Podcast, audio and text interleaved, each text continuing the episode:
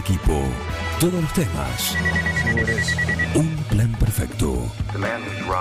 ¿Estás adentro o estás afuera?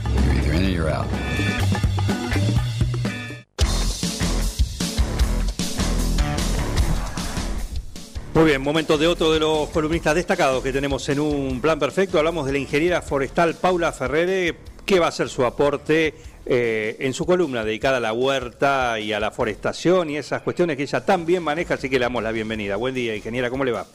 ¿Qué tal? Buenos días, Juan, Miguel y toda la audiencia. Bueno, ya que estamos en un nuevo en un nuevo día de columna. Muy bien. Antes que nada, ¿cómo salió a hacer el, lo que están preparando a la parrilla? Excelente, como siempre. Excelente. Muy bueno. Excelente. Muy bien. Muy bien. Recordamos lo que era el menú. Vemos unas tiras de asado, ¿no? Sí, unas tiritas de asado con una calabaza del jardín Ajá. y también unas papas que salieron grilladas a la parrilla. Eh, bueno, para mm, darle la bienvenida al otoño, digamos. Claro que sí. Una pregunta, Paula, buen día, Miguel te saluda. ¿Qué tal? Buenos días. ¿Hay un secreto para la papa? Porque a mí me cuesta mucho que se me cocine. La Sí, es, es complicada la papa. La Ah. calabaza es muy fácil, pero En rodajitas la calabaza. Hay que cortarla un poco más fina que la calabaza para que salgan en el mismo momento y bastante fuego. Ah, la pones, la pones eh, cortada. Sí, sí, cortada, cortada me- sobre la parrilla. A mí me gusta entera para que quede dentro de la cáscara el, el sabor. Claro, también es una opción, pero bueno, eso hay que tirarlo al fuego. yo Eso fue al fuego directo. Ese, mira, te puedo hacer ese aporte que en eso me puedo jactar que me sale bien. Sí, que es A la, a la brasita. directamente, haces el fuego y la directamente a la brasa la con ahí.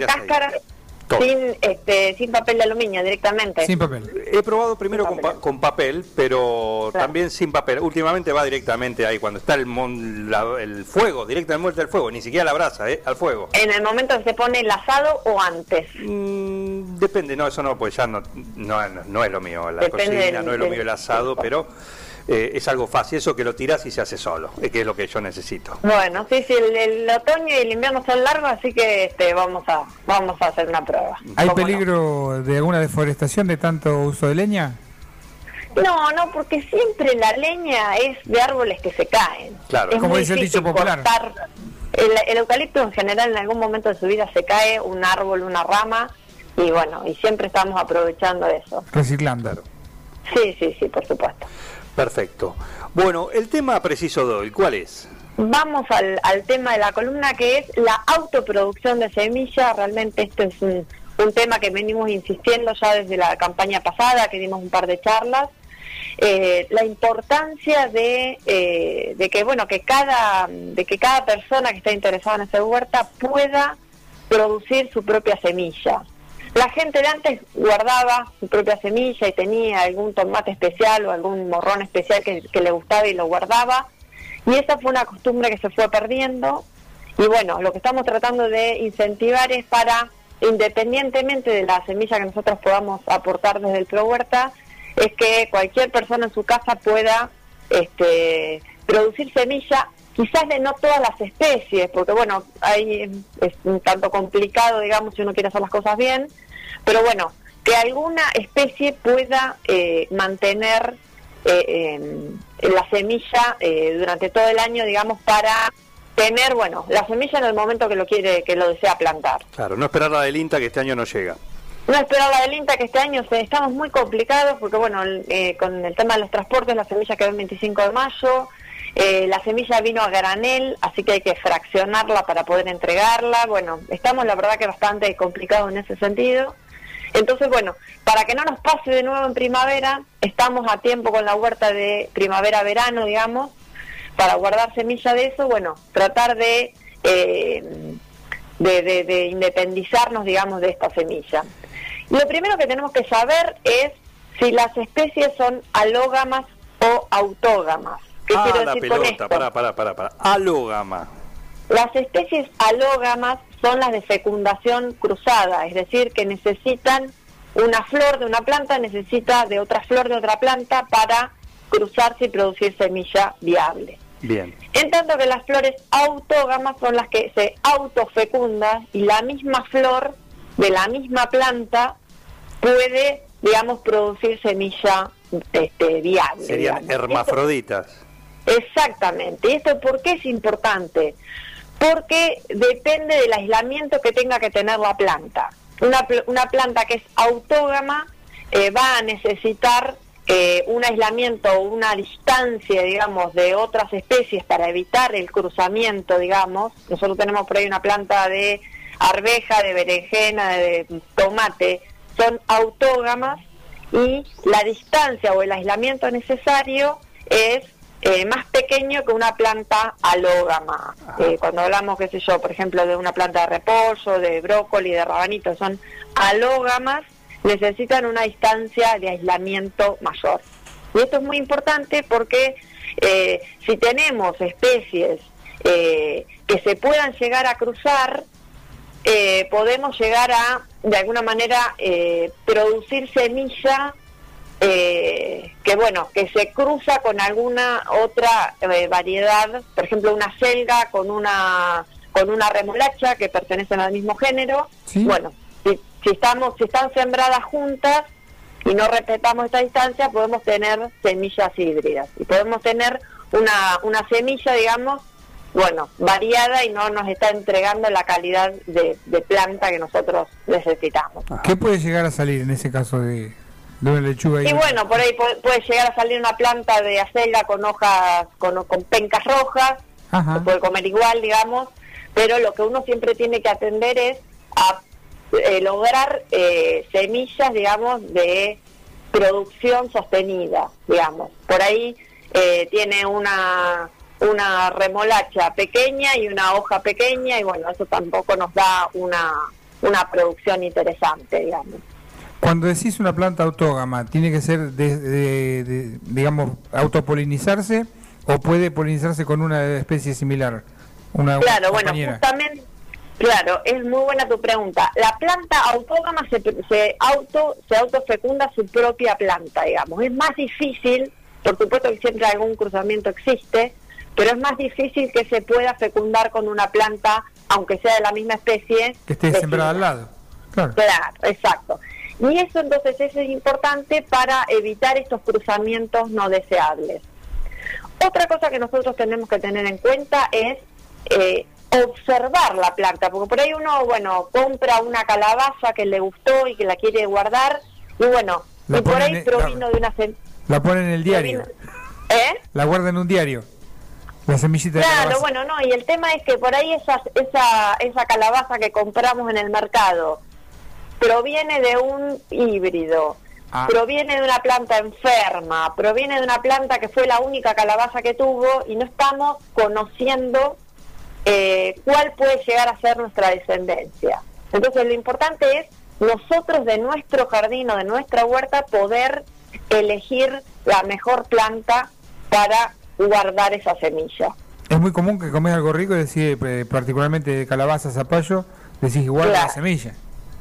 Claro, no sería lo recomendable. Lo recomendable sería de nuestras calabazas de nuestro patio y ver, bueno, una planta que no se enfermó, una planta que tiene buena producción, una planta que tiene calabazas grandes y además tiene buen sabor, poder elegir eh, calabazas de esa planta y no de la que tenemos en el mercado. Porque otra cosa importante también que tengo que mencionar es que en el caso de la semilla del INTA, eh, nosotros eh, trabajamos con eh, con líneas que no son de, derivados de híbridos. ¿Qué quiero decir con esto? Es como cuando uno planta un maíz híbrido. Las plantas que, que provienen de híbridos tienen una descendencia más heterogénea. Entonces, nosotros no, no nos estamos asegurando la calidad de la semilla que estamos guardando.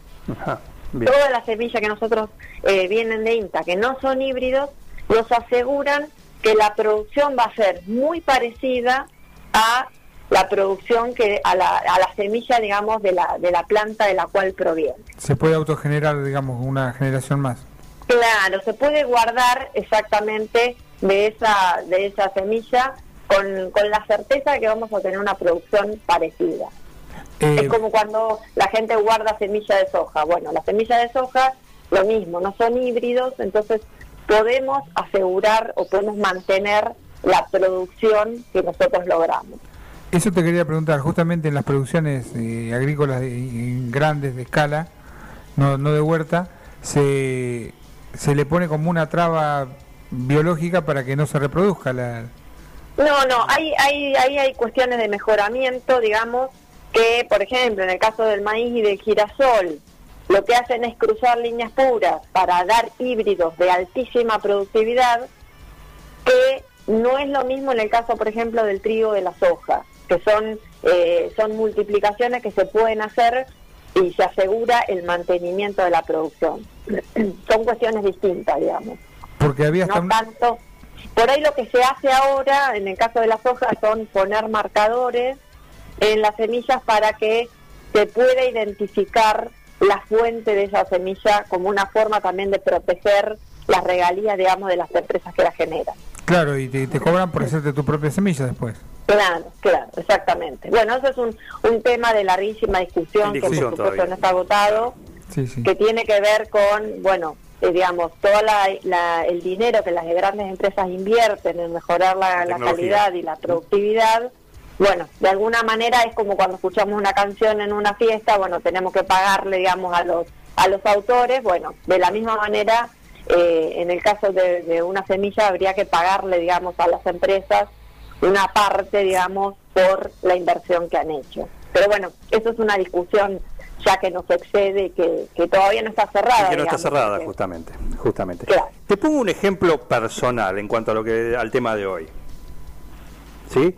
A ver si estamos haciendo las cosas bien o cómo deberíamos hacerla. Eh, hicimos, en, la huerta hicimos una, unos tomates cherry, ¿no? Una planta de tomate, dos, tres plantitas, han, han dado bastante. En, esta época, bueno, ya se, ha, ya se ha caído y ya lo que sale es como que no termina de, o no sale bien o no, son los últimos los últimos frutos, ¿no? Dijimos, vamos a aprovechar eso para sacarle eh, la semilla. O sea, lo sacamos, lo mantenemos, aunque esté medio así, pero los guardamos. ¿Cuál es el, lo estamos haciendo bien y, cuál sería el proceso para poder Bueno, muy bueno, justamente a eso íbamos. Lo importante es que no hayas tenido otras especies de tomate también en la huerta. Eso es importante. No, es única. Son, son, son solo cherries. Entonces es perfecto, bueno, justamente para que uno a veces tiene algún tomate amarillo, un tomate redondo, perita.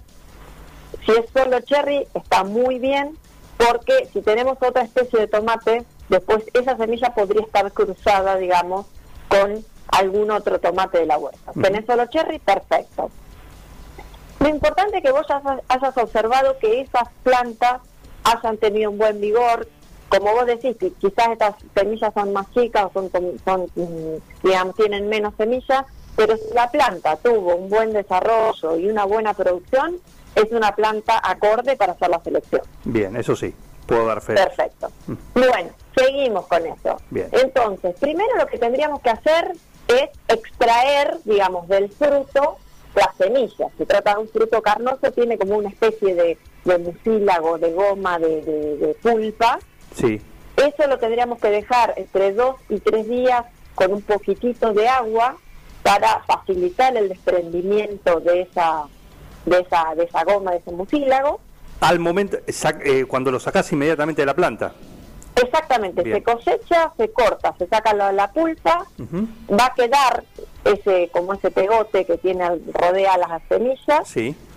Se agrega un poquito de agua se deja entre dos y tres días y luego se enjuaga. Bien ese agregado de agua y esa fermentación de dos o tres días tiene por un lado eh, el objetivo de eh, matar, porque ese proceso de fermentación mata algunos microorganismos, y además de eh, facilitar la separación de ese mucílago de la semilla.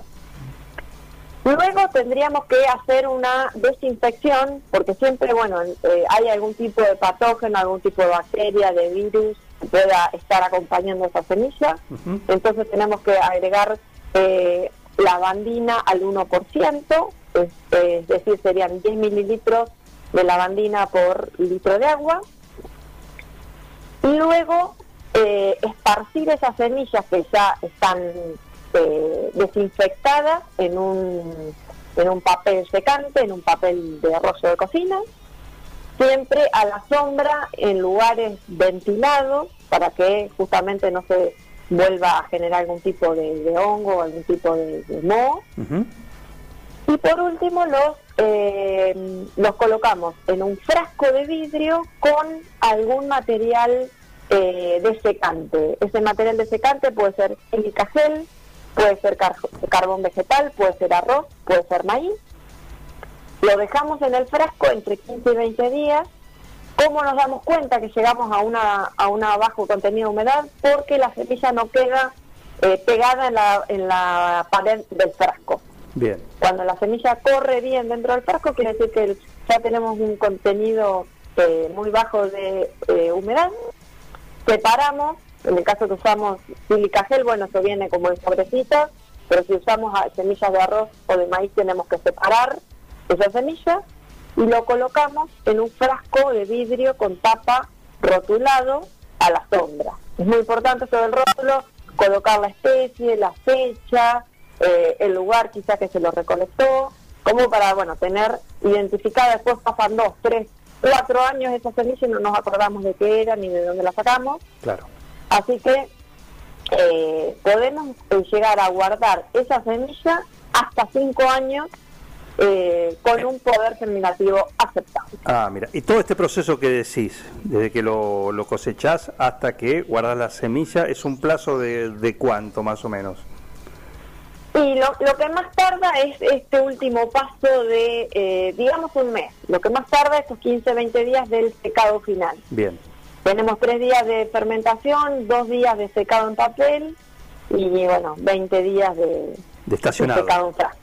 Claro. Exactamente. Bastante más elaborado que la, el papel que le ponía yo a la semilla de zapallo. Eso siempre en el caso de las semillas carnosas. Ajá. Eh, si tenemos una semilla de lechuga, una semilla de acelga, eso simplemente lo tenemos que eh, separar, digamos, no tiene ese proceso de Ah. fermentación. Simplemente lo separamos. Sí es recomendable la desinfección en, en, en lavandina. Y, eh, pero bueno, el proceso es mucho más simple, digamos, no hay que enjuagarlo tanto, ni hay que simplemente se sumerge, se seca y se, y se hace el secado en frasco. Bien, perfecto. Clarísimo. ¿Cuál? Esto es, digamos, el, el siempre lo digo, lo de máxima. Uno puede, como, como bien dice Bengoa, eh, sacar la semilla, separarla y, y, y- y guardarla. También lo que me- pasa que, bueno, Me nos encontré con la sor- estamos... de- ¿Eh? decía, me encontré con la sorpresa de que se, se había podrido porque no lo pasé por la bandina. Claro, claro. Y además el tema del enjuague es muy importante. eh, cuando Sí, terminamos pulpita. esta fermentación con agua, enjuagarla y después eh, pasarla por la bandina. Bien, bueno, clarísimo, ¿eh? Clarísimo. La verdad que impecable. Tengo el cuaderno lleno de notas y anotaciones. Ya solamente de, de la columna de hoy. Bueno, bueno, me parece muy bien. De nuevo, esto siempre, como, como digo siempre, esta información, hay manuales en, en Internet, eh, es toda información que, que, que el INTA ha generado y que, que, bueno, por ahí si se les pierde alguna, alguna, este, nosotros habíamos hecho algún instructivo muy resumido de esto, pero bueno, eh, digamos, cuando termine esta cuarentena podremos este, estar disponible en el INTA para que lo puedan pasar a buscar. Eh, yo lo había dejado en su momento en una librería, bueno, eh, todas las librerías también están cerradas, pero eh, pero de nuevo, esta información hoy en día, la que lo quiere, el que lo quiere buscar por internet, lo puede lo puede encontrar fácilmente. Perfecto, y hoy a partir de la tarde va a estar disponible el podcast con esta columna, ¿sí? como hacemos semanalmente para, para poder disfrutar de, esta, de estos datos, ¿no? Y tener todos los datos y poder escucharlo cuando, cuando uno quiera. Bueno, cómo no. Lo que noto, quiero decir porque la verdad estamos sorprendidos, ¿no? La prolijidad en la parrilla, la de anoche hablo, ¿no? La foto que tengo, ¿eh? La simetría. Es, es casi... ¿Cuánto le lleva hacer esto, no? ¿Cuánto le lleva, no? Poner... ¿Qué poner primero? ¿Qué, cómo, ¿Cómo distribuir en la parrilla? Es muy fácil, es muy fácil. Eh, aliento a todas las mujeres que no hagan eh, hacer esto porque realmente es muy fácil. Eh, en una parrilla de estufa es muy fácil porque se mantiene mucho el calor. Entonces, uno, en eh, el asado de anoche se hizo, se puso todo junto. Obviamente la, a la papa fue la que recibió más brasa, más, más brasa sostenidamente, eh, menos la calabaza y menos el asado porque era una tira finita. Y, y bueno, y con el mismo calor de la, de, de la, digamos, de la estufa, eh, el asado diríamos casi prácticamente se hace solo. No es como la autoproducción de semillas que, que lleva mucho trabajo. Esto prácticamente se hace solo. Claro, hablas como si lo hubieses hecho vos. Y casi, no, no. Anoche no me tocó a mí, pero, suelo, suelo hacer estos asados. Mira qué bien. Eh, vos sabés que es mi teoría de que el asado se hace solo. Hay mucha gente que tiene mucho manual, mucho ciencia, pero el asado se hace solo. El asado se hace solo, sí, sí. No es como una cocina, como una una, una, carne al horno, que uno tiene que estar encima. Esto realmente esto eh, se hace solo. ¿Y esto fue acompañado por qué? Por una cerveza roja. Una cerveza roja. Una cerveza roja. No es el mejor maridaje, pero bueno, eh, salió cerveza roja. Es a gusto personal eso, cada uno. Claro, hay sugerencias, pero después cada uno. El óptimo es el tinto, pero, pero bueno, a veces también sale cerveza. Caramba, perfecto. Bueno, un aplauso para el asador entonces. ¿eh? es este. ¿eh? Muchísimas gracias. Bueno, bueno, gracias a ustedes. Un gusto, como siempre, como cada jueves en esta linda columna. Bueno, hasta el próximo jueves. Un saludo. La ingeniera forestal Paula Ferrer, el gusto que nos damos una incorporación de lo más notable, de lo más nutrido al staff de un plan perfecto 2020, acá en el programa, en el 106.9, la ingeniera forestal Paula Ferrer. Seguí con el plan, no te vayas. Un plan perfecto, una banda de radio.